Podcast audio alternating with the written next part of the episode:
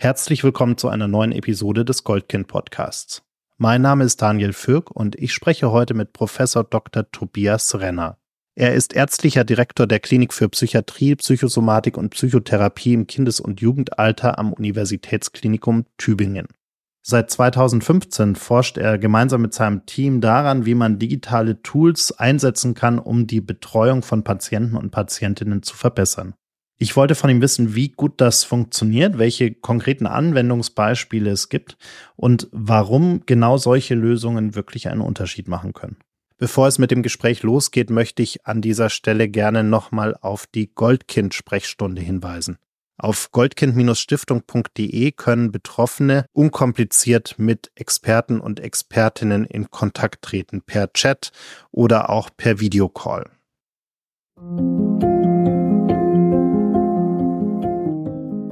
Das Zusammenleben ist nicht immer einfach. Besonders in Familien kann es immer wieder einmal schwierig werden. Das ist auch ganz normal. Im Goldkind-Podcast finden wir mit euch gemeinsam heraus, ab wann es nicht mehr in Ordnung ist, wann Grenzen überschritten werden und wie man sich in solchen Situationen helfen kann.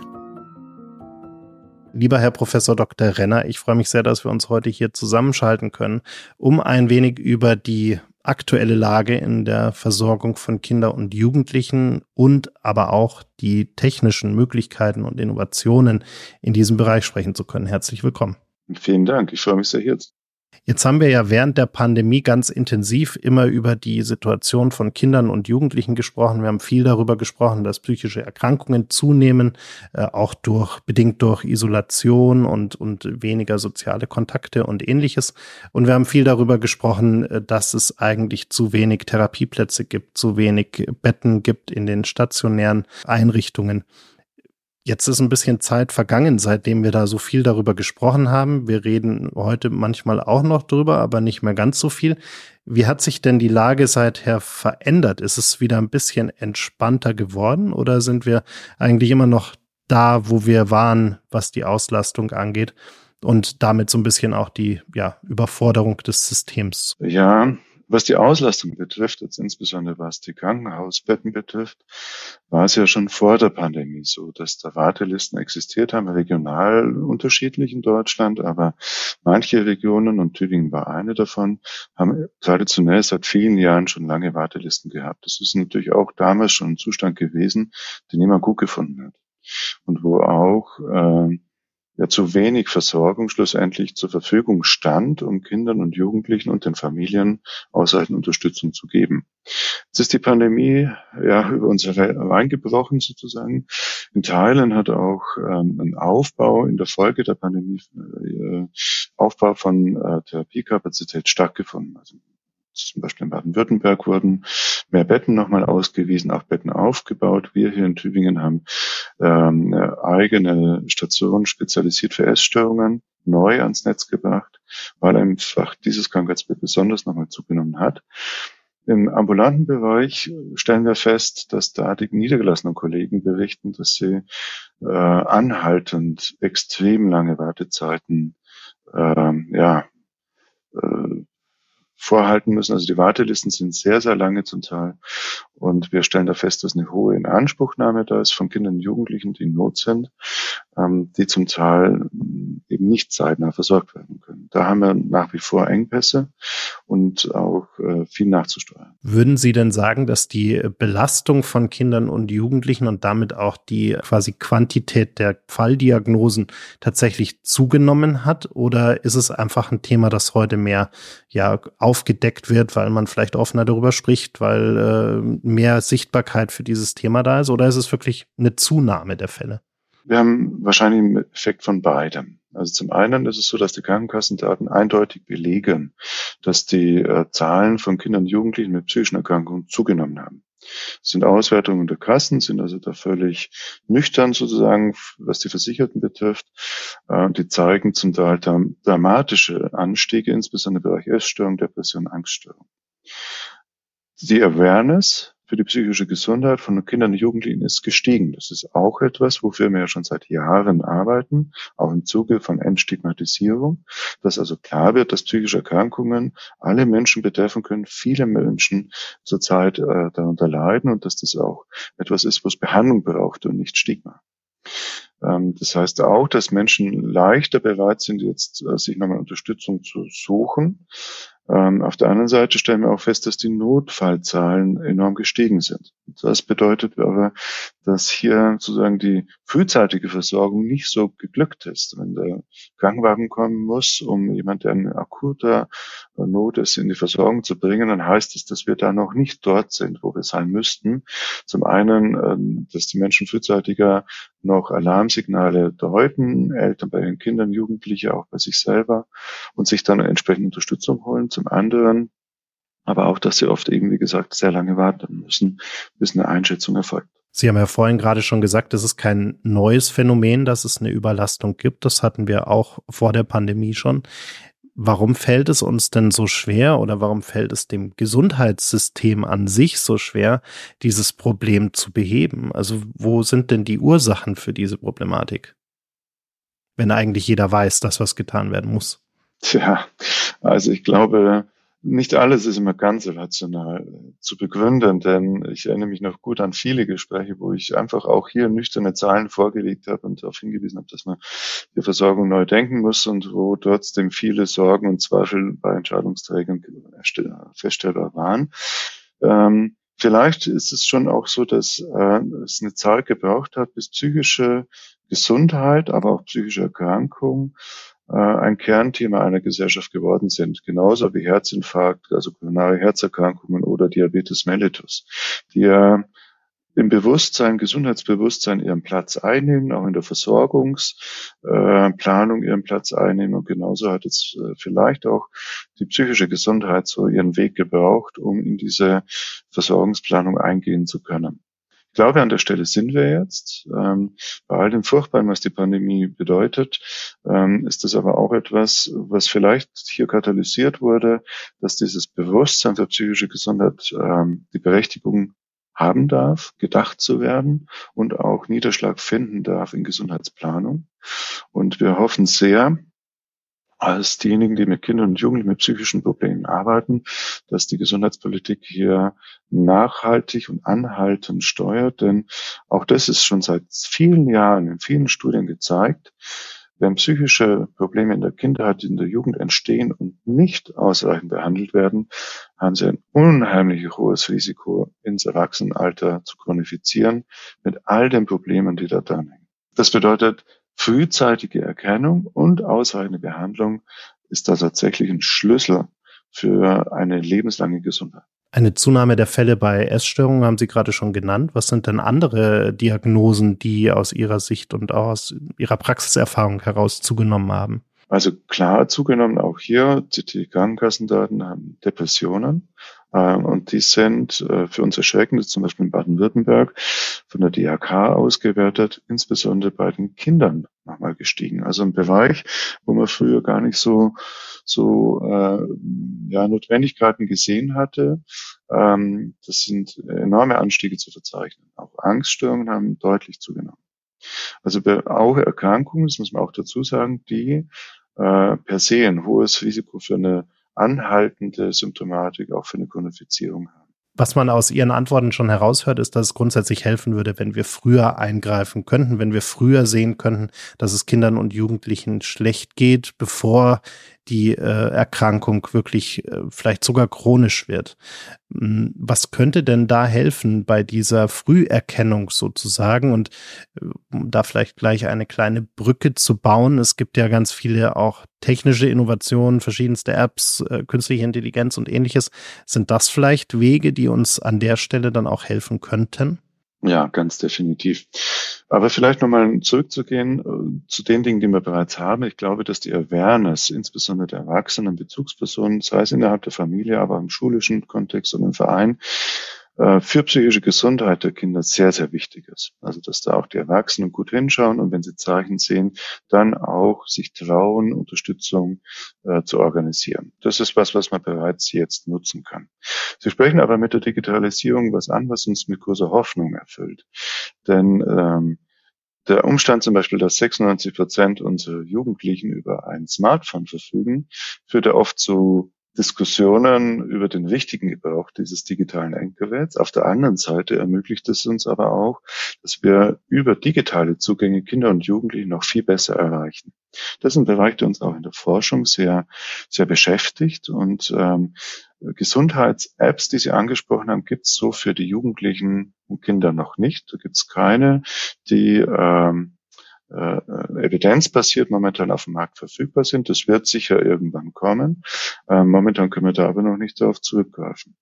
Aber auch, es gibt ja schon seit langer Zeit äh, Untersuchungen, die allein das Nutzungsverhalten des Smartphones mit einer emotionalen Befindlichkeit in Verbindung bringen weiß noch, war ich vor sechs Jahren auf einer ganz relativ kleinen Fachkonferenz, wo an gesunden Studierenden emotionale Zustände damals bereits mit 70 bis 80 prozentiger Genauigkeit allein durch die Nutzung des Nutzungsverhaltens vorhergesagt wurden.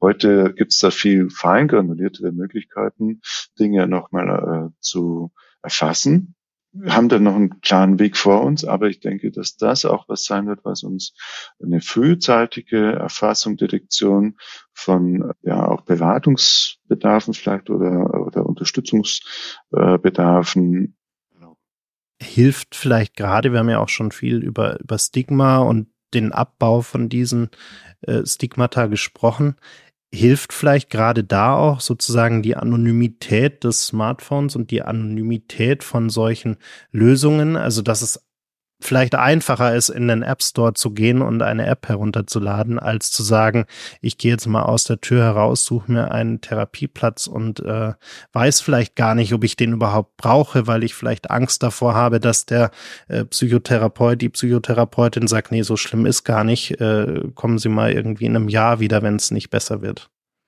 Überspitzt gesagt. Mhm. Es ist, genau, das ist äh, sehr spannend, das zu, zu betrachten. Also mehrere Aspekte bei sich. Zum einen haben Sie recht, dass Jugendliche, ähm, das erfahren wir auch in unserer Telepsychotherapieambulanz hier, dass Jugendliche diesen Zugang oft sehr schätzen, weil sie dadurch nicht wahrnehmbar in Therapie sind von außen. Also Sie sprechen einen wichtigen Punkt an. Jugendliche haben oft Scheu davor, dass sie sagen, ich bin öffentlich sichtbar, mache mich jetzt auf den Weg in die Praxis und mein Problem wird sozusagen hier, hier deutlicher. Wir nehmen aber auch wahr, vielleicht das kleine Gegenpol, dass das gerade abnimmt, dass eben auch bei Kindern und Jugendlichen psychischen Erkrankungen etwas an wenn man so sagen will, Normalität gewinnt, also dass das sein darf und dass das jetzt nicht so verstigmatisierend ist. Der andere Bereich ist, ähm, Klar, das ist sehr niederschwellig, wenn ich eine App mir runterladen kann für geringes Geld oder vielleicht sogar umsonst. Ähm, das wird häufiger und schneller gemacht, dadurch vielleicht auch schneller einen Zugang auch zu den ähm, zu, ja, zu einer ersten Einschätzung vielleicht äh, beabsichtigt. Ich sage bewusst so. Von Anonymität sind wir da aber weit entfernt. Das muss auch etwas, was, glaube ich, in der Diskussion auch klar sein muss, denn wenn Sie in einem App Store etwas runterladen, dann können Sie davon ausgehen, dass mindestens eine große Firma da ihre Datenhand aufhält und das sind garantiert noch mehr beteiligt. Das heißt also, ähm, diese Anonymität ist in Wahrheit noch nicht mal eine Pseudonymität, sondern sie legen da Nutzungsverhalten, auch welche Apps sie runterladen, ähm, den großen Konzernen offen und eben auch manchen äh, anderen äh, Interessierten, die sich eigentlich gar nicht beteiligen wollen an ihren Daten. Die haben da auch sehr Zugang. Also der, der Aspekt bei, den, bei all den Chancen, die die Digitalisierung bringt, ist eben gerade die Datensicherheit, die Anonymität aktuell aus meiner Sicht nicht. Spannender Aspekt. Jetzt sind Sie gerade bei Ihnen mit Ihrem Team in Ihrer Einrichtung ja auch schon seit einigen Jahren am, ich sag mal ganz platt, Ausprobieren von verschiedensten Ansätzen.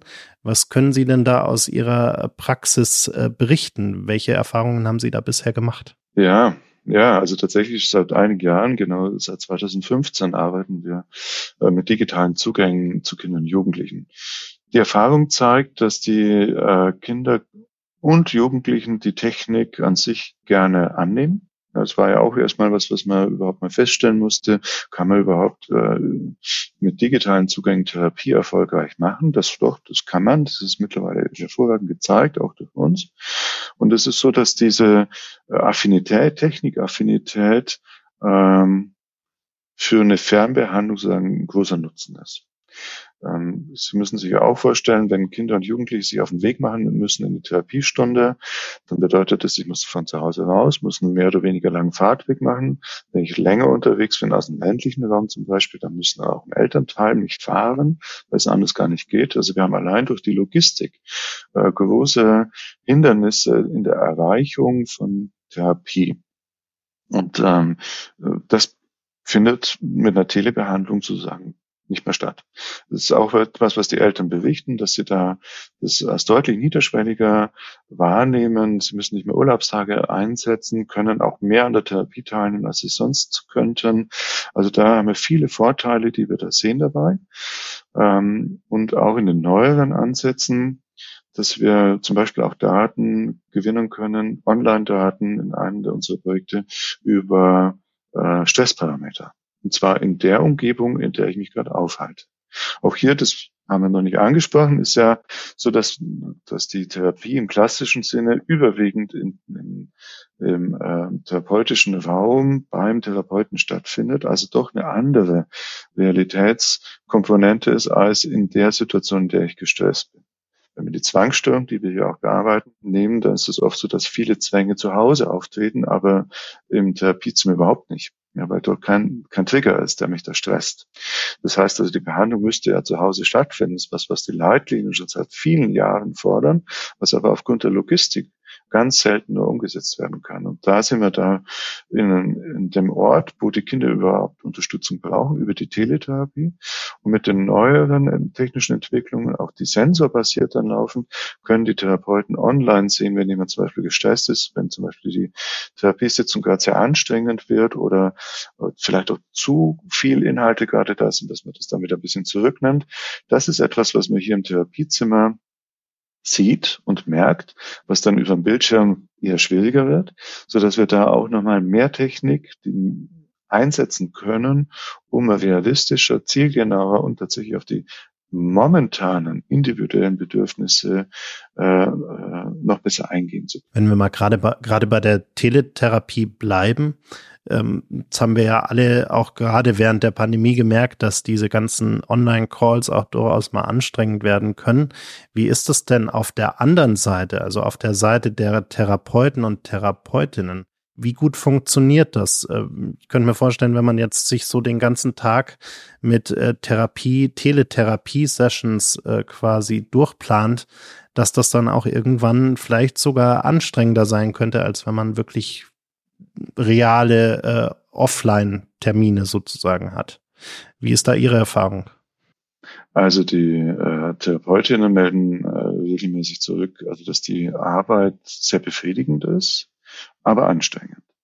Wir dürfen aber nicht vergessen, dass auch ähm, Therapiesitzungen im klassischen Format ähm, durchaus anstrengend sein können, weil man ja doch sich sehr mit allen Sinnen versucht, auf sein Gegenüber einzustellen und da viele Dinge abzugreifen, so dass man wirklich mit dem Patienten im Moment dann Dinge bearbeiten kann. Das ist, glaube ich, für beide Seiten durchaus eine, eine Leistung, die da erbracht wird und die dann ähm, genauso in, in Niederschlag natürlich über die Teletherapie findet.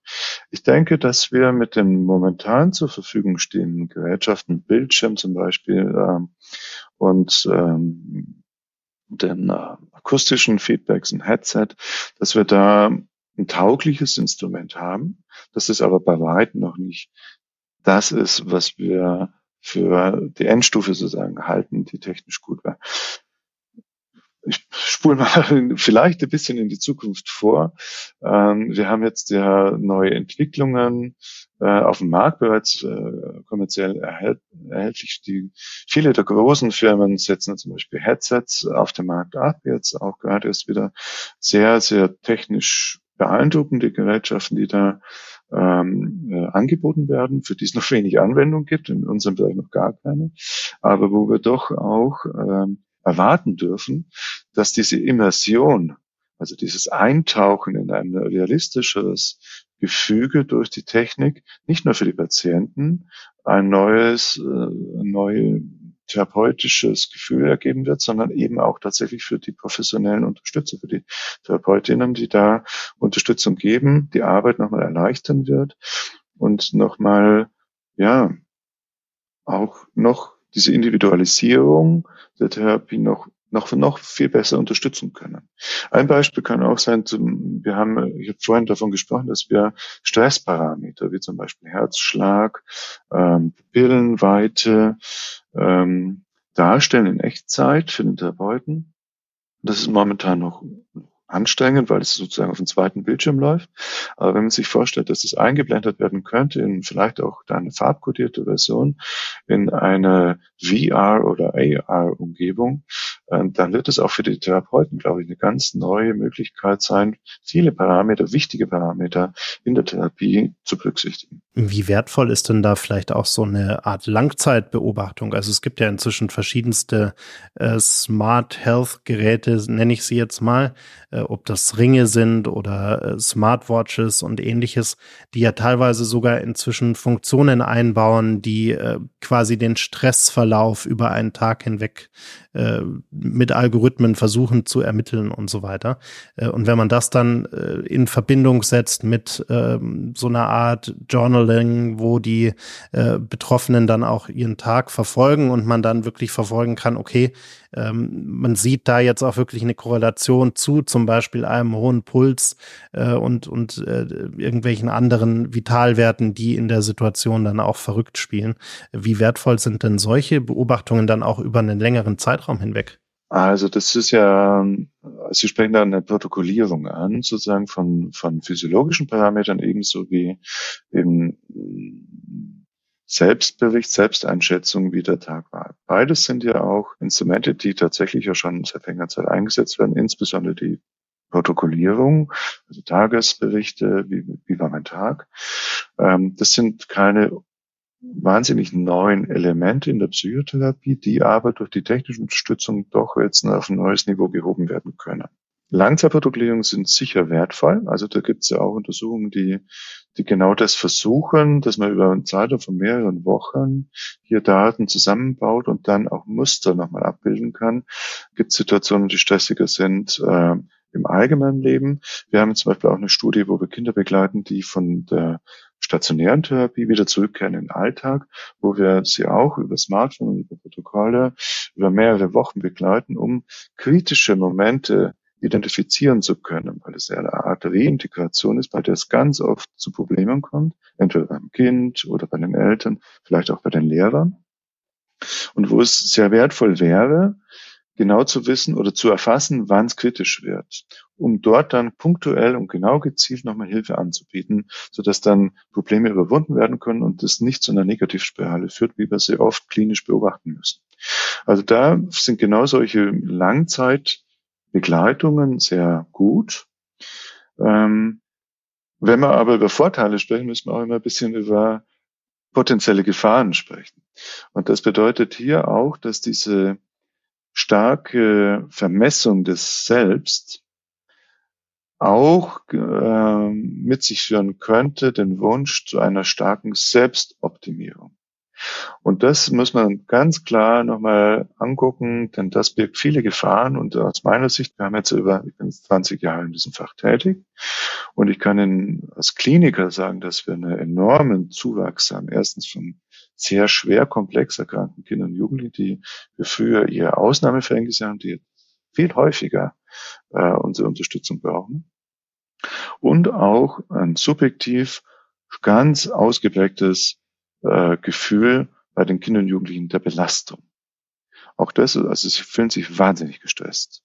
Und das ist viel mehr geworden als, als Kliniker ein Gefühl als früher. Und ich glaube, von, von den, als Wissenschaftler kann ich es nicht beweisen, aber als Kliniker habe ich da ein Gefühl entwickelt für, dass die, das schon auch daran liegt, dass so ein Anspruch auch häufig anzutreffen ist, dass man in den Bereichen, in denen man unterwegs ist, gut ist.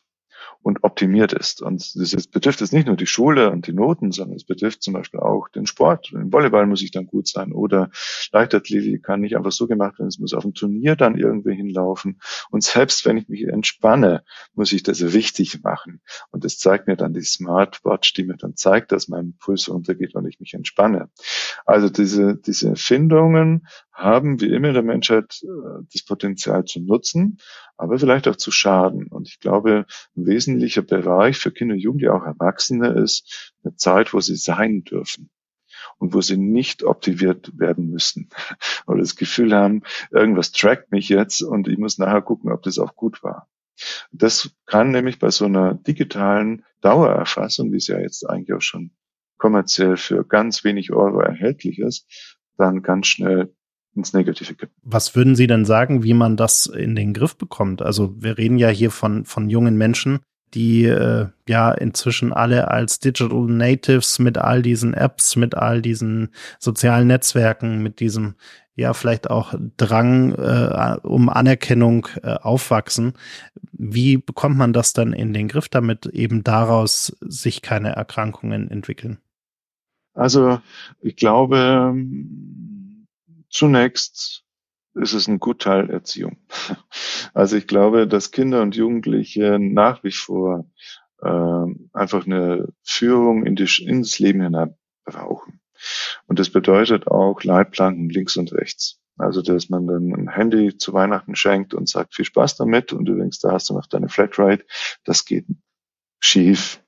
Also, die äh, Kinder und Jugendliche brauchen erstens das Modell der Eltern, also viele Eltern haben ja auch sehr ausgeprägten digitalen äh, Konsum, den sie ihren Kindern vorleben. Auch das ist das Erste, was man hinterfragen muss, wenn man da gut die Kinder auf den Weg bringen muss, wann sind Digitalzeiten und wann nicht. Dann auch eine Beschränkung dieser Digitalzeiten ist sicher sinnvoll. Das wird alters- und nutzungsabhängig sein ähm, und auch worauf, auf welche Inhalte, sodass dann auch gleich von früh weg anerzogen wird, dass das zwar was Gutes ist, aber das in Maßen. Und das glaube ich, wenn wir zurückspulen in unserer Geschichte, haben wir ja auch den TV-Konsum. Es gab ja Zeiten, da hat noch nicht jeder Haushalt über ein TV-Gerät verfügt. Das hat sich dann geändert, weil einfach die wirtschaftliche Situation Gott sei Dank viel besser geworden ist. Da hat aber auch bedeutet, dass dann ähm, exzessiver TV-Konsum plötzlich ein Thema wurde und da auch die Eltern gefordert waren, äh, wenn notwendig, diese Zeit noch einzuschränken. Das heißt auch, dass ich wissen muss, wann mein Kind am Fernseher sitzt und hier in dem Fall, wann nutzt mein Kind das Handy, wie viel nutzt es denn und äh, muss ich das auch einschränken, womit beschäftigt sich hier. Ähm, also ist der eine Bereich, den man in diese Digital Literacy erziehen muss. Das kann man nicht nur kognitiv machen, sondern das ist auch eine Erziehungssache. Und natürlich trotzdem äh, eine Beschäftigung mit der Materie auch in der Schule, denn die Schu in der Schule lernen sollen wir fürs Leben lernen. Da gehört das auch als Medienthema dazu. Das wird auch sehr aufgegriffen mittlerweile von vielen Schulen, auch mit sehr qualifizierten Programmen. Und was dann auf der, das ist zum einen der Bereich der, der Beschäftigung mit Digitalität, auf der anderen Seite, was mache ich mit der Digitalität? Also von Netflix-Konsum ist das eine, aber das sich selber tracken ist eine andere Qualität. Und dass man dann auch hier äh, sowohl in der Kernfamilie, aber auch in der Umgebung nochmal klarstellt, dass es gut ist und wichtig ist, ähm, zu lernen und auch zu leisten. Das ist, das ist wichtig. Aber dass es auch gut ist und wichtig ist, dass man äh, echte Freizeit hat. Ja, und dass man dann auch in dieser Zeit verzichtet auf so einen Tracker, den man dann vielleicht auch gar nicht braucht. Viele Menschen, ich würde mal sagen, die meisten Menschen brauchen keinen Schlaftracker. Ja, die, die trotzdem haben viele dann das Ding dran und schau mal, wie war denn heute Nacht? Äh, in der Sorge, die könnte vielleicht nicht ganz so gut gewesen sein. Also da, da glaube ich, müssen wir schon auch nochmal den Kindern und Jugendlichen das mitgeben. Es fällt vielen Erwachsenen gar nicht so leicht, weil die eben keine Digital Natives sind und auch vielleicht diese ganzen Pitfalls ähm, nicht so einfach erkennen. Und deswegen finde ich es auch sehr gut, wenn man da in der Öffentlichkeit viel darüber spricht und dann auch Information gibt. Wir beschäftigen uns bei Goldkind ja ganz viel mit Kindern, die einen dysfunktionalen Familienhintergrund äh, haben. Das heißt, da funktioniert das mit den Leitplanken oftmals nicht so gut. Sind da dann eigentlich äh, gerade in dem Bereich Probleme quasi schon vorprogrammiert, wenn Eltern eben nicht in der Lage sind, äh, ihre Erziehungsaufgabe voll auszufüllen? Also, äh, lassen Sie mich es andersrum formulieren. Es ist, es ist so, dass dann ähm, eine wichtige Ressource weniger stark verfügbar ist. Wir gehen in der, in der Entstehung von, von psychischer Gesundheit, auch psychischer Erkrankungen, äh, vom biopsychosozialen Modell aus. Das bedeutet also, dass man biologische Dinge, die man mitbringt in die Welt, ähm, psychische Faktoren, was zum Beispiel Kognitionen sind, wo man sagt, ein Glas ist halb voll oder halb leer, das kann man so oder so betrachten, bis hin eben auch zur sozialen Erfahrungswelt, die ja von klein auf startet in der Kernfamilie, die sich in Kita, Kindergarten, Schule fortsetzt. Das ist ein, ist ein der Dreiklang, diese biopsychosoziale Modell, wo Faktoren ineinander wirken, die dann schlussendlich dann eben Zusammenspiel psychische Gesundheit, vielleicht in Form von Resilienz auch ausbilden, aber auch von Vulnerabilität, also von Verletzlichkeit und Gefährdung hinsichtlich einer psychischen Erkrankung. Und es ist bei weitem nicht immer so, dass jetzt, wenn die familiären Ressourcen schnell erschöpft sind und dann dysfunktionale Abläufe im Alltag feststellbar sind, dass dann die Kinder automatisch krank werden müssen. Gar nicht. Aber es fehlt ein wichtiger Baustein vielleicht für eine Resilienzbildung. Und wenn dann andere Bereiche auch noch äh, schlecht abrufbar sind oder vielleicht sogar auch eine, eine biologische Verletzlichkeit äh, einfach da ist, dann kann das, dann steigen die Wahrscheinlichkeiten für eine psychische Erkrankung doch deutlich. Und das zeigen Studien genauso wie der klinische Alltag. Deswegen so diese Unterstützung von Familiensystemen auch, zum, auch hier zum möglichst frühen Zeitpunkt und niederschwellig ist, ist das Beste, was man Kindern angedeihen lassen kann, wenn man, wenn man möchte, dass sie sich psychisch gut wenn wir jetzt einen Wunschzettel hätten äh, und eine super KI, die uns äh, jede technische Lösung bauen könnte, die wir uns so wünschen würden, was wäre denn etwas, was Sie sich wünschen würden an technischer Lösung, was heute vielleicht noch nicht so gut funktioniert, wo Sie sagen, mit all der Erfahrung, die Sie jetzt seit 2015 gesammelt haben, äh, wenn ich das mal alles zusammennehme und sage, okay, ich hätte da eine Idee für die Lösung, die uns wirklich helfen würde, äh, wie würde die aussehen? Wenn Sie mich nach meinen Wünschen fragen, dann hätte ich da mehrere. Würde einfach versuchen zu, zu ähm, priorisieren und möchte da einen Aspekt aufgreifen, den Johanna Löchner, die bei uns eine Professur für Telepsychotherapie und mobiles Assessment hat, auch gern ähm, ja, denkt. Der Wunsch wäre, dass wir in der Analogie zur Zahnheilkunde, wo wir ja eigentlich zweimal im Jahr beim Zahnarzt auflaufen sollten und äh, unsere Zähne kontrollieren sollten, um Langzeitschäden zu vermeiden, dass wir auch in regelmäßigen Abständen einen Psycho-Check-up hätten. Ja, das klingt vielleicht erstmal ein bisschen abschreckend, aber das ist an sich ja eigentlich, wenn man es mal durchdenkt, eine logische Schlussfolgerung. Wie geht's mir? Wie geht's wie in, in der letzten Zeit? Ähm, bin ich da sehr ausgeglichen? Bräuchte ich vielleicht ein bisschen Unterstützung? Und dieses Check-up äh, wäre über digitale Zugänge natürlich sehr gut umsetzbar. Und da ist auch was, was Johanna Löchner jetzt bei uns im Deutschen Zentrum für psychische Gesundheit eine stark gebracht hat, zusammen mit äh, Tobias Hauser, wo es um Digital Phenotyping geht, ähm, was sehr niederschwellig mitläuft, wo auch äh, einfach Daten, die im Alltag auflaufen, eingesetzt werden können und wo wir davon ausgehen, dass eine Analyse dieser Daten zum Beispiel auch über maschinelles Lernen, dann Vorhersagen ermöglichen, wie es den Menschen vielleicht so in der letzten Zeit gegangen ist und ob eine Unterstützung, eine Beratung vielleicht auch bis hin zur Therapie angedacht, angebracht wäre. Also so ein Check-up, der über digitale Nutzungsdaten funktioniert. Dazu muss man noch sagen, dass besonders hier die Nutzung von digitalen Gesundheitsdaten äh, sehr äh, kritisch betrachtet wird. Also so, ähm, so ein Checkup ähm, wird schwer, zum Beispiel auch das jetzt äh, einfach ähm, zum Beispiel eine Ethikkommission zu bekommen oder Datenschutz und auch in der breiten Öffentlichkeit, glaube ich, gibt es viele, viele Vorbehalte. In anderen Ländern ist es anders. USA ist sowieso das ist ein bisschen zu arg sozusagen, was Datenschleudern betrifft. Aber die Vorbehalte in Nutzung von Gesundheitsdaten sind hoch. Und ich glaube, das sind, äh, das ist für die Gesellschaft auch noch, sind dann auch Fragen zu, zu lösen, zu beantworten. Welche Haltung wollen wir da entwickeln?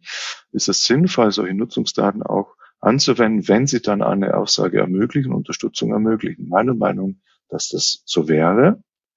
Ähm, ich glaube aber auch, dass die betroffenen Personen da entscheiden können müssen drüber und dass wir hier noch einen Diskurs zu führen haben als Gesellschaft. Ich danke Ihnen sehr für die Einblicke in Ihre Arbeit und dass wir da so ein bisschen die technische Wunschliste quasi äh, erweitern konnten, um auch ein bisschen mehr darüber zu erfahren, was heute eigentlich schon geht und äh, wo wir uns in dem Bereich hin entwickeln, um dann hoffentlich die Gesamtsituation etwas besser hinzubekommen, als äh, sie es ja jetzt schon seit einigen Jahren ist. Ich danke Ihnen sehr. Vielen herzlichen Dank.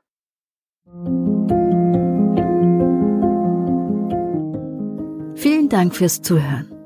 Wenn dir diese Episode des Goldkind Podcasts gefallen hat, folge uns bei Spotify, Apple Podcasts oder wo auch immer du gerne Podcasts hörst.